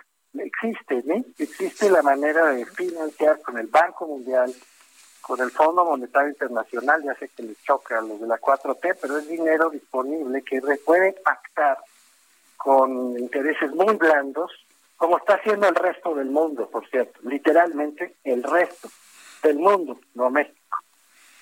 Y contesta no, porque el presidente tampoco quiere endeudar más al país. No va a haber poder. Bueno, les contestamos, ¿por qué no entonces fijamos una reforma fiscal? Que los que más tienen paguen más y con ese dinero, pues ya te puedes traer fondos de deuda que sin embargo vas a pagar muy rápido porque los más ricos eh, van a aportar más dinero. En este sentido se pronunció Alfonso Ramírez Cuellas, por cierto. Sí, sí. Tuvimos una reunión con él, de hecho una reunión pública, el Consejo de nosotros, eh, te acordarás, se reunió con Alfonso, sí, y él dijo, por supuesto, hombre, este, estoy de acuerdo con que haya una reforma fiscal que le cobre más a los más, más, más ricos del país. Y hemos conversado, Javier, creo que vale la pena decirlo en tu programa, nosotros, el movimiento ha conversado también con, pues, con gente de la cúpula empresarial. Yo mismo tuve una conversación con Antonio del Valle, y lo digo con todos sus, con todas sus letras, para plantearle la posibilidad de que se hiciera una revisión fiscal de la naturaleza que estoy planteando. Lo ven con simpatía, Javier. Claro. O sea, están de acuerdo. Dicen, pues sí, nomás que no somos el gobierno, nosotros no somos impuestos. Pero claro que estamos dispuestos a cambio de que ese dinero no se vaya a las campañas, que no se vaya a hacer política, que nos garanticen los mecanismos para verificar que se va a la gente que realmente lo necesita, porque perdió su ingreso. No es mucho ¿eh? lo que están pidiendo, están pidiendo que se dirija a donde se tiene que dirigir. Entonces nos contestan que no, porque el presidente no le gusta. Y aquí viene la versión eh, mala. Eh, el presidente, cuando se lo plantearon en una conferencia de prensa mañanera, contestó casi literalmente, un cito de memoria, no, porque eso es politiquería del PAN. ¿De dónde sacó eso? Pues de un mal sueño, de saber. porque no, esta propuesta del, del salario mínimo de emergencia, el básico universal, en sus distintas modalidades, ha sido de la izquierda desde que la izquierda existe en su versión socialdemócrata. O sea, tiene más de 100 años de la izquierda proponiendo esta, esta ingreso básico universal o mínimo vital, o como tú le quieras llamar. No es de la derecha, no es del PAN. Quizás se refiere a que Anaya, en este frente que formó en el 18, hizo suya la idea de hacer un ingreso básico universal como plataforma de campaña. A lo mejor se quedó con eso el presidente. Fuera de eso, y que Laura Rojas, la presidenta de la Cámara de Diputados, que en efecto es del PAN, también se sumó, porque así lo quiso hacer, a la idea del ingreso vital de emergencia. Fuera de eso, de panista, esto no tiene absolutamente nada. Pues, ¿Cuál es mi interpretación? Pues que el presidente no quiere soltar sus programas electorales, para decirlo bien y rápido. ¿En qué supones que acabará, eh? No sé. Yo creo que la necesidad es tan elocuente. Sí, sí, pensaba en eso. Este, que va a acabar derrotando la resistencia del presidente. Sí, que nos va a ganar, le va a ganar. Bueno, es que sí, la necesidad se impone, ¿no? A estas alturas ya no se, no se opone nadie. Nadie sensato, quiero decir, nadie sensato. En Morena ya se pronunciaron a favor, este, Ricardo Monreal ya dijo, hombre, si he escrito esto, yo mismo, Ricardo Monreal dijo, he escrito esto varias veces a lo largo de mi vida, como estar en contra. Porfirio Muñoz Ledo ya presentó una iniciativa por parte de la bancada con Lorena Villavicencio en la Cámara de Diputados, bancada de Morena. Tú sabes que el ingeniero Cárdenas el preside el Consejo. Sí, sí, sí. Otros, él fue el primero que firmó en marzo la propuesta. Ya no hay nadie, excepto el presidente, diciendo que no. Y la necesidad es tan brutal, Javier. Cada, cada día, mientras platicamos, no estoy exagerando, se incorporan a las filas de la falta de ingreso eh, literalmente miles de personas. Se hace cuenta por millones la gente que se ha quedado sin ingresos como secuela de esto y no los va a recuperar pronto porque va a tardar la economía en volverse a levantar. Bueno. Yo apelo a la necesidad, al buen juicio, a la buena fe y tengo la esperanza de que finalmente lo hace. Seguiremos, mi querido Mauricio Merino, y te agradezco que hayas tomado la llamada. Un abrazo fuerte, Javier. Igualmente para ti. Gracias, Mauricio. Bueno, este dos asuntos. Isaías me dice que este que sigue como subsecretario, gracias a ella. Sí, claro, sigue como subsecretario el señor Seade con motivo de este, del nombramiento, bueno, de su postulación, diría yo, de su postulación eh, como candidato a la Organización Mundial de Comercio. Entonces veremos ahí qué acaba pasando. Hoy se presentó, pero eh, digamos, siguen del cargo. Sí, que era lo que suponía, ¿eh? Perdón que no haya tenido bien la información. Porque si no es, pues regresar al cargo y la oficina ahorita la maneja pues entre el propio Marcelo Ebrard y seguramente entre el nuevo director para América para América del Norte, ¿no? Bueno, oiga, un asunto que ha llamado poderosamente la atención del mundo ahorita, ¿eh? que está en curso. Se ha confirmado el hackeo de las cuentas de Twitter de Bill Gates, Elon Musk, Joe Biden, Warren Buffett, Kanye West, Michael Bloomberg, Apple, Uber, Jeff Bezos y Barack Obama. ¿Cuál es el motivo? Estafadores que intentaban engañar a los usuarios para que enviaran bitcoins de criptomonedas con la esperanza de duplicar su dinero, o sea, el dinero, el nuevo dinero, pues como le llaman. Las publicaciones de Twitter que se han eliminado se dispararon desde cuentas de alto perfil que les decían las personas que tenían 30 minutos para enviar mil dólares en bitcoins para ser devueltos el doble. Los comentarios y publicaciones de Twitter indicaron que los miles de dólares en bitcoins pueden haber sido enviados a la cuenta digital de los estafadores. ¿Qué hizo Twitter? Pues ha confirmado el incidente de seguridad y señaló que lo están investigando y tomando medidas para solucionarlo. Así que si usted lo leyó de casualidad y le dijeron, oiga, deme mil dólares y yo le prometo que en un ratito va a tener doscientos, dos mil, perdón, Y entonces se lo mandaron porque mándele usted, ahí se supone que uno no le fallaba, ¿no? Con los ricos, ricos Ricardos del mundo, ¿no? Y los y también diría los influyentes del mundo, ¿no? Bill Gates, Elon Musk, Joe Biden, Warren Buffett, Kanye West, Michael Bloomberg, Apple, Uber, Jeff Bezos y Barack Obama. Entonces, oiga, pues ya se lo conté, si mandó la lana a ver qué pasa, pero si no la si estuvo tentado a mandar la lana, deje la tentación para otra cosa, ¿sí? Bueno, vamos a una pausa. Después de la misma, vamos a entrar con un recuerdo a través de dos personajes que tienen información muy precisa de cómo se dio el proceso de aprobación de la ley energética, del cambio ha sido un cambio tan comentado en la historia moderna del país. A ver, ¿por qué ese cambio? ¿Qué, recuerdan dos especialistas en el tema que se hizo en la Cámara de Diputados y la Cámara de Senadores y algunos de ellos incluso siendo asesores? Bueno, vamos y volvemos. El referente informativo regresa luego de una pausa. Heraldo Radio.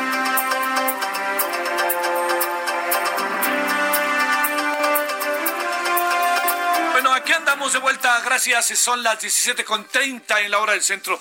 Mire, uno de los asuntos que trae en la biblioteca y de misiles el señor eh, llamado eh, Emilio Lozoya Austin es eh, videos que aseguran tienen que ver con, con el proceso de aprobación a principios 2013 de la reforma energética. Entonces, lo que eh, pues lo que queremos es recordar esa reforma. ¿Qué pudo haber pasado de irregular? Más eh, con algunos personajes que estaban en honor a la verdad en primera línea porque eran consultados auténticamente. Especialistas destacadísimos como Miriam Grunstein, Dicter, que ella, muchas personas decían, yo, bueno, yo recuerdo haberla entrevistado no una, sino muchas veces, oye, ¿cómo ves la reforma? Sí, no, no, sí, más allá de lo que opinara al final, de si estaba a favor o en contra, pues qué alcanzó a apreciar ella a lo largo de todos estas, eh, de estos pormenores, de estas refriegas, ¿no? Bueno, Miriam, doctora, te saludo con mucho gusto, ¿cómo has estado? Bien, Javier, pues aquí a ver cuándo termina este, este encierro, ¿no? A ver, cuéntanos de tu encierro, ¿cómo va en tu carácter académico y de asesora? Mira, mi carácter académico va bien porque me ha dado mucho tiempo para escribir. Sí. El carácter de consultora va muy mal porque el sector energético está desapareciendo. Sí. Entonces, este, ando ahora sí que este en ánimo de pobrezora, a ver cuánto tiempo aguanta mi, mi nivel de vida, ser nada más pobrezora y no consultora. Oye, ¿cuánto? Pero, a ver. Pero dicen los chinos que todos abrieron la galletita que, que decía que viviremos tiempos este, interesantes. Y como son muchos chinos, sí estamos viviendo tiempos muy interesantes. Oye, bueno, y también ya sabes, como dicen los chinos, las crisis son oportunidades, ¿no? Pues mira, en el sector energético yo creo que la crisis es crisis nada más y de, y de oportunidad yo no le veo nada. A ver, Vamos, si te parece, a dividir la conversación en esto que nos estás diciendo y lo otro, ¿qué recuerdas de aquellos días en la aprobación de, con, el misil y la videoteca que trae el señor Emilio Lozoya? Oye, a ver, primero, eh, ve uno que el precio del petróleo otra vez va para arriba y luego empiezan a decir, a ver si no llega otra vez a 80, 90 dólares barril. Eh, eh, estamos ante el fin de la industria petrolera como la, la vemos, lo hemos platicado, pero estamos ante, ¿para qué hacemos dos bocas? ¿Estamos ante qué con la industria petrolera y las gasolinas como hoy las concebimos, más allá del Tesla? Pues mira, este, creo que era uno de tus programas, este Fluvio Ruiz, que mencionó que el futuro de la, de la industria petrolera no está en los combustibles automotrices, sino en la petroquímica y la petroquímica la vamos a necesitar este cada vez más porque cada vez más somos más de, más dependientes de insumos tecnológicos, ¿no? Y todo y toda la materia, o sea, todo el hardware que requieren los este los aparatos de, de bueno, las transmisiones de este de conectividad pues dependen de la industria petroquímica. Entonces yo creo que todavía el petróleo está para quedarse por un largo rato, pero tal vez no a manera de combustibles automotrices algunos países que no que no ven un avance claro como el nuestro, pero en el resto del mundo el futuro está en la petroquímica, en la producción de insumos para, para la manufactura. Oye, este, eh, sigues pensando, estoy seguro, lo que platicamos la última vez respecto a la política energética del gobierno? Pues este, yo no veo política energética, yo veo este explosiones, este ocurrencias, jalones, este pataletas. No veo no veo un plan, este veo que se está ahora sí que Pemex y CFE están seriamente en el respirador y y aún si sobreviven en el, respirador como los pobrecillos, las pobrecillas víctimas del COVID no van a quedar muy bien ni del cerebro ni, del, ni, de los órganos vitales, ¿no? Porque el daño es casi irreversible. Entonces tú los puedes poner en el respirador por el tiempo que, consideres este viable, pero el, daño ya orgánico y sistémico que tiene Pemex es muy, muy grave. Y CFE, y, CFE también, nada más que CFE este, no es una no es una empresa tan compleja con Pemex, sus procesos son más vamos a decir, son más simples, ¿no? No hay tan, no, la cadena de valor no es tan compleja. Oye, eh, a ver, te hago una pregunta en función de lo que conoces.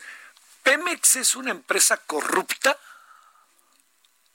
¿Corrupta? Sí. Bueno, es que hablar de una empresa corrupta es difícil porque, porque tendría que ser como institucionalmente corrupta. Claro.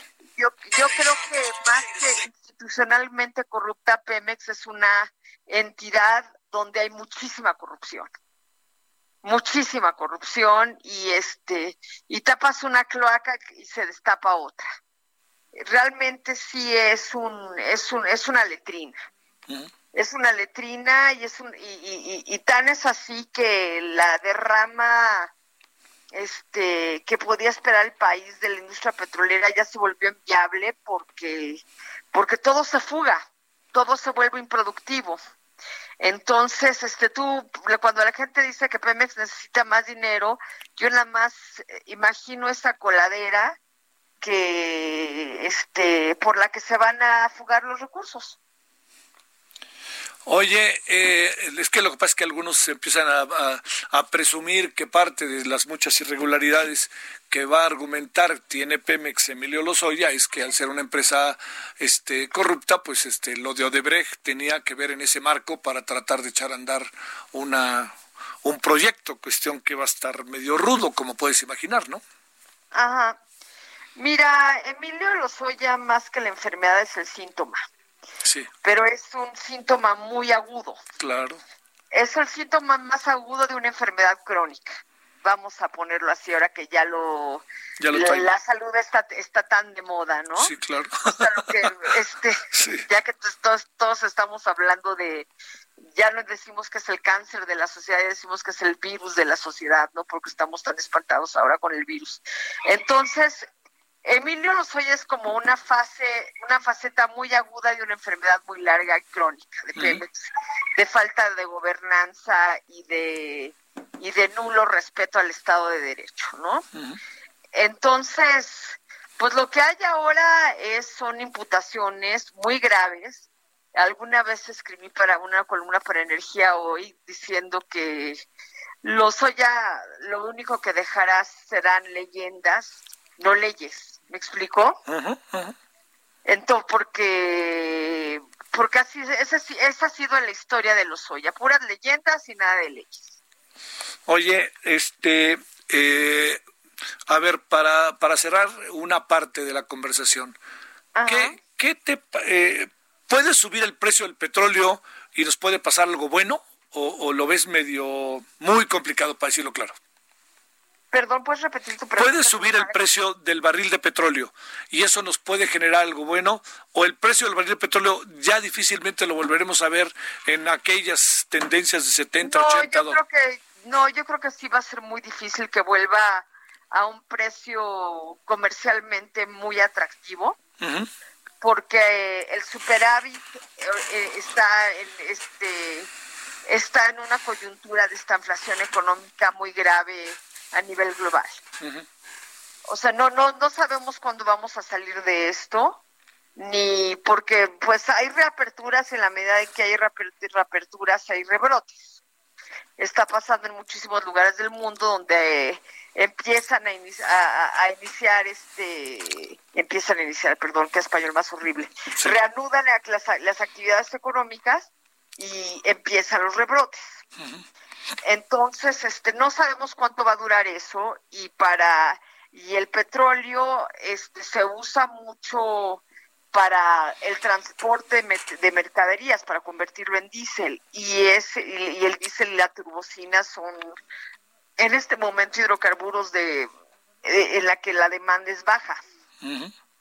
Y pues también en lo que respecta a la gasolina, la movilidad se ha habido se ha visto gravemente gravemente mermada.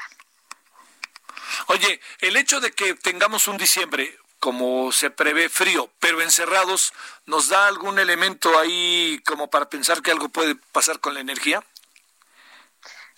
Pero será este, coyuntural, será coyuntural. No, es totalmente coyuntural. Sí, Es totalmente Sí, sí, sí, yo no creo que trascienda para nada. Para nada. Esta es una industria muy difícil y los este y los intereses este son son muy complejos. Entonces, para destrabar algo tan grande tendría que venir una verdaderamente una crisis muy muy explosiva. Sí. Nos va a ir muy mal en materia petrolera, eh, Miriam. Perdón, es que... ¿Nos va a ir muy mal en materia petrolera? Terriblemente mal. No me digas. Terriblemente. No me digas. Terriblemente mal, sí, este, porque, este, vamos a suponer que el presidente diera marcha atrás y reconociera que la inversión privada en este momento es muy importante para sacar avante nuestro un repunte en la producción la gente ya no le va a entrar, número uno, porque tenemos un, un problema de credibilidad muy severo, muy, muy severo. O sea, ¿todavía trae secuelas aquello que pasó con la OPEP? Exactamente, exactamente. Ah. E, entonces, este, en la falta de credibilidad que tenemos junto a un mercado donde hay una sobreoferta y una demanda deprimida, no, no nos ayuda nada. No nos ayuda nada y este y también no estamos dentro de los países que están buscando mercados porque muy irónicamente nos salimos del acuerdo OPEP Plus y el recorte que proponía el OPEP Plus se dio naturalmente por la caída de nuestras reservas. Sí. Entonces yo creo que sí se nos avecina una muy fea crisis energética. Y lo llevo diciendo años y la gente ya no me cree porque parece que ahí viene el lobo, ahí viene el lobo. Pero también somos un país de muchísima resiliencia, de muchísima resiliencia. Y esa resiliencia nos hace mal porque creemos que todo es sostenible este, dentro, de dentro de condiciones inaceptables. Y ya las condiciones son inaceptables. Bueno, llevan siendo inaceptables, ahora son críticamente inaceptables. Sí. Oye, a ver, pasemos al otro, Miriam eh, Grunstein. Eh, el tema de lo que tú recuerdas, de lo que se ha convertido en tema y salen fotografías como el se busca y eso que no sabemos todavía si son responsables o no, de un conjunto de legisladores y personas que hubieran estado en un momento muy preciso de la aprobación de la reforma energética. A ver, ¿tú, ¿tú qué recuerdas de eso? Porque recuerdo que te entrevistaban y otra vez, sobre todo buscando que nos dieras puntos de vista. Eh, ¿Qué recuerdas de lo que pasó y, pues ahora, ahora todo mundo, pues parece que dice yo no fui, ¿no? Mira, fue un momento realmente novelesco en la historia de nuestro país. Y, ya había mucha, mucha opacidad dentro de lo que se estaba negociando entre el PRI y el PAN, ¿no? Porque el PRD supuestamente salió del pacto por México, ya no querían, ya no querían hacer nada este con la con la reforma energética porque les parecía flagrantemente violado, violadora de la soberanía energética del país. Sí. Pero interesantemente, este todo me pareció un script Incluso el papel de la oposición me parecía que estaba tremendamente prepensado y, pre, y era predecible. ¿Me explico? Sí. Este, la, la aprobación de la reforma imposible fue muy súbita. Yo recuerdo ese 13 de diciembre cuando un amigo mío de, de Reuters me habló y me dice, ¿ya viste la iniciativa y el dictamen? Le dije, ¿de qué, de qué hablas? Y me dijo exactamente que ya se había publicado en la página del Senado el, del dictamen la reforma energética. Y este y, y, me metí a ver el dictamen y abrí los ojos como platos porque parecía que el PAN había jalado este la propuesta a su lado de la balanza es decir, la, la reforma jaló hacia un modelo muchísimo más ambicioso de lo que inicialmente había propuesto el PRI, ¿no?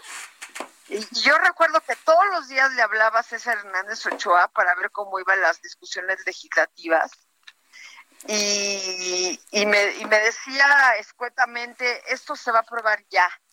Y yo lo único que le preguntaba es cómo consiguieron los votos, cómo consiguieron los votos y no me contestaba. ¿Me explicó? Sí. No me contestaba.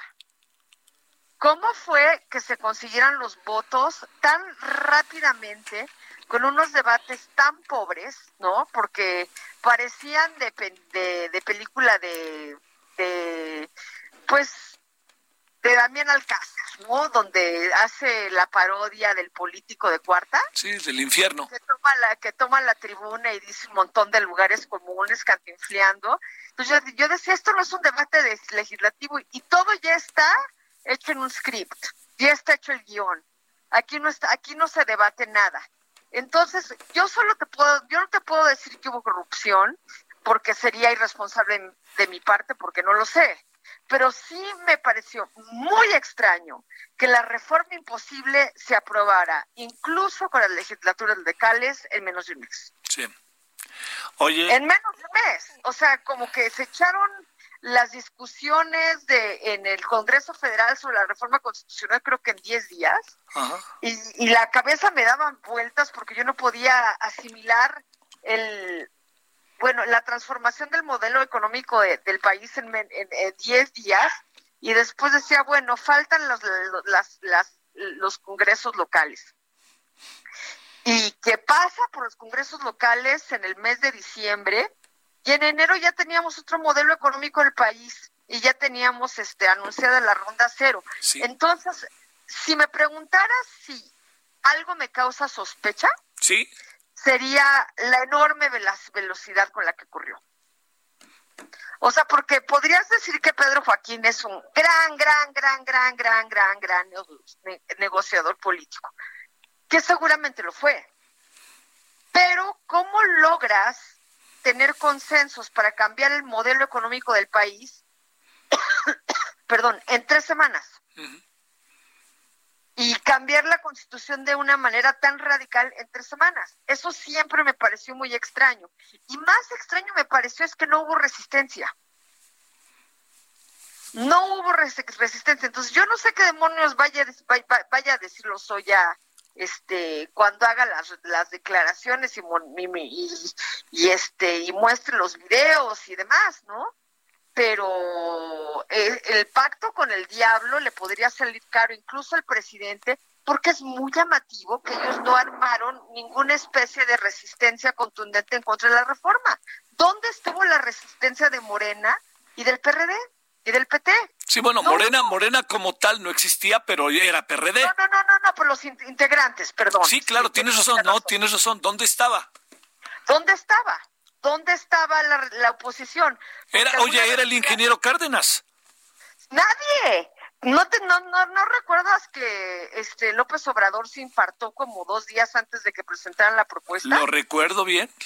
Y estaba en América Sur y todo el mundo echándose al piso porque ha habido América Sur y, y no al IMSS y qué presidente de izquierda iba a ser si, si tenía seguro de gastos médicos privados, si se lo había pagado eso y de repente a los pocos días sale el, el, proyecto de reforma energética. Entonces, ¿qué manera tan hábil de distraer la atención? Oye, y esa fue mi conclusión final, pero lo que lo único que me llama muchísima la atención de la reforma energética es lo rápida, la rapidez con la que se consolidó y la rapidez con la que se implementó. Nadie hizo el menor escándalo en su contra. Pues te acuerdas de las de las manifestaciones en contra de la reforma educativa. Claro. En la calle. Estás paralizado día y noche. Sí. Oye, ya, ya, hay un antecedente ahí que me llama la atención, que el señor ingeniero Cuauhtémoc Cárdenas le dijeron, oiga, ¿y qué le diría a López Obrador? Que cambie radicalmente la ley que se volviera como estaba y no sé qué, y como sea López Obrador o la gente morena no llegó hasta allá, hasta todo ese cambio que se había hecho en el año 2013, ¿no? Así es. Pero sí es, sumamente llamativo que nadie se opuso. Yo esperaba, ¿te acuerdas de la reforma de Calderón? Que era, sí, claro. Era Que, era una payasada en comparación con la de 2013. Sí, claro, era una cosa menor. De los debates, sí. ¿no? Y del Congreso tomado. Entonces, este, es, no, no, no hay lógica que una reforma menor haya recibido una oposición tanto mucho más fuerte que la reforma de 2013. No tiene, no tiene sentido. Entonces pues se hace pensar que pues o, distribuyeron cantidades industriales de ribotril o mucho billete, ¿no? Porque de otra manera oye, entiendes. Oye, lo, lo, lo que sí no hay duda no existe la menor duda, es que este lo que sí vamos a tener enfrente, pues este es un escándalo y un espectáculo mediático, pero bravísimo, ¿no? Pues mira, yo espero que no me decepcione, porque yo también, ¿eh? Porque sí, porque yo yo tengo yo tengo un problema personal con Emilio Lozoya. Me explico, sí es personal. A ver. Este, o sea, yo no lo conozco al señor ni él a mí, pero tengo un problema personal porque me parece infame que una persona haya destruido con sus propias manos el activo público más importante de este país. O sea, ya estaba muy fregado. Sí. Y llega Lozoya y como castillito de arena, como ola sobre castillito de arena, lo derrumba y queda este volando entre algodones por años. ¿Me explicó? Eso sí me parece absolutamente escandaloso. Y este, y pues chismes de pasillo hay los que quieras, ¿no? Y me sé muy buenos, pero no los voy a repetir al público porque sé irresponsable, pero sí el chismerío era tremendo. Este, uno que, que pasó a los anales de la historia es el cobro por sus citas con él, a través de su secretario, el, el nunca suficientemente denostado Froilán, ¿no? Del que decía que dependiendo de cuánto el poder adquisitivo del, del, del, del requirente en la cita cobraba cinco mil, diez mil, quince mil, veinte mil dólares. Y eso sí me lo llegaron a decir empresas, que eso les cobraban. Y pues yo sí me quedé con el ojo cuadrado, pero esas realmente son pecata minuti, quién sabe, a lo mejor Emilio Lozoya ni siquiera se, se, se, daba muy por enterado de ese tipo de cosas porque vamos a decir que en una semana reunía 25 mil dólares de citas, ¿no? O 50 mil. Bueno, estamos hablando del salario de una empleada doméstica en comparación con lo que este señor se robó, ¿no? Sí, porque es robó. Es que se robó, se robó. Miriam, pues te quiero agradecer muchísimo que estés con nosotros y te volveremos a buscar como siempre, doctora. Gracias y buenas Muchas tardes. Gracias, Javier, que estés muy bien. Tú mucho mejor, muchas gracias. La doctora Miriam Grunstein Dichter, es que es importantísimo lo que nos dijo. ¿eh? No sé si lo alcanza, no sé si alcanza a tener la justa dimensión. A mí se me había, no me acordaba que el señor Lozoya tenía fama. Vamos a ver qué dicen. Las, es momento también para que las empresas que trataron con él abran la boca, ¿eh?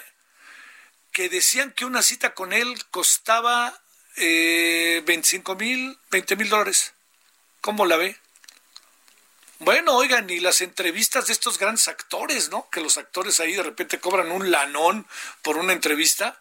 pues uno dice, bueno, pues órale, ¿no? Pues ahí va la entrevista porque pues nadie lo tiene, pues vamos a buscar la manera de entrevistar ahí al mero mero petatero, cosas de ese tipo, ¿no? Pero bueno, este, eso pasó y eso debe, debemos de poner hoy de manera muy muy enfática todo lo que rodea este caso que le insisto, como le decíamos al inicio, eh, yo soy de la idea de que este es un asunto de enorme relevancia para el país, por lo que significa per se, pero sobre todo por lo que puede producir al mediano plazo, que eso es lo que más ahora nos importa. Bueno, oiga, pues ya nos vamos al ratito a las 21 horas en hora del centro, el tema de la tortura. Vamos a abordarlo a través de tres muy interesantes personajes que han estudiado, que han visto el asunto, que han estado trabajando el tema y además vamos a conversar eh, con alguien que le sabe mucho al tema del fútbol. Vamos a platicar con él sobre cómo es la vida del fútbol ahora sin público que va a durar un buen rato. Nos referimos a Miguel Herrera, entrenador del América. Bueno, gracias, hasta el ratito, pásela bien, adiós. Hasta aquí, Solórzano, el referente informativo.